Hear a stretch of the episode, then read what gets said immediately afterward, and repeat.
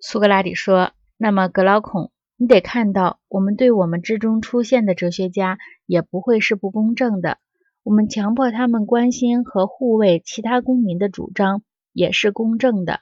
我们将告诉他们，哲学家生在别的国家中有理由拒不参加辛苦的政治工作，因为他们完全是自发的产生的，不是政府有意识，不是政府有意识的培养造就的。”一切自力更生，不是被培养而产生的人才，不欠任何人的情，因而没有热切的要报答培育之恩的心情，那是正当的。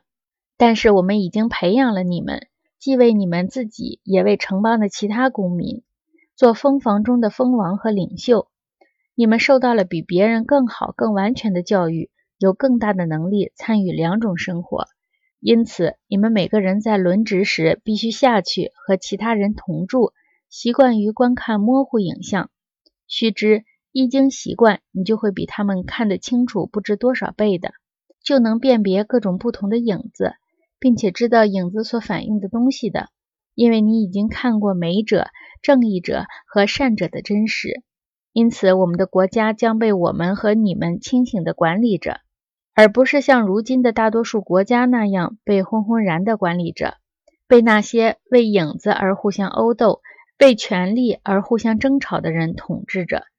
他们把权力当作最大的善者。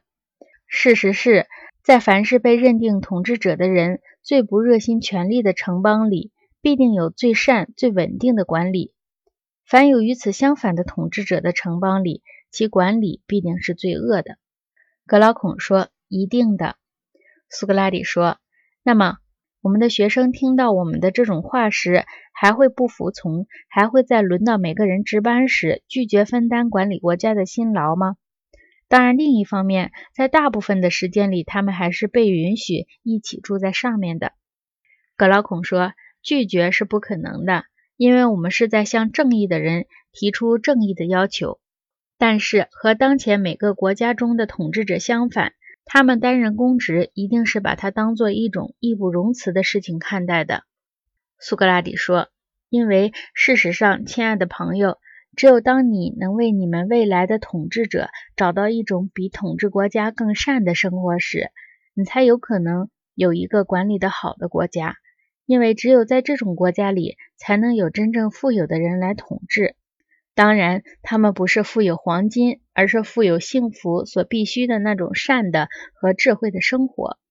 如果未来的统治者是一些个人福利匮乏的穷人，那么当他们偷身公务时，他们想到的就是要从中截取自己的好处。如果国家由这种人统治，就不会有好的管理，因为当统治权成了争夺对象时，这种自相残杀的争夺，往往同时既毁了国家，也毁了统治者自己。格劳孔说：“再正确不过。”苏格拉底说：“除了真正的哲学生活而外，你还能举出别的什么轻视政治权力的？”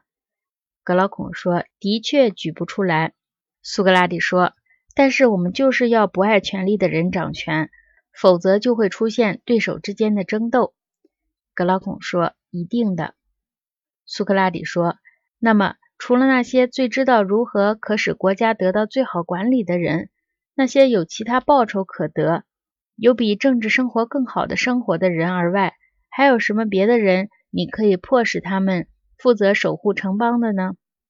格劳孔说：“再没有别的人了。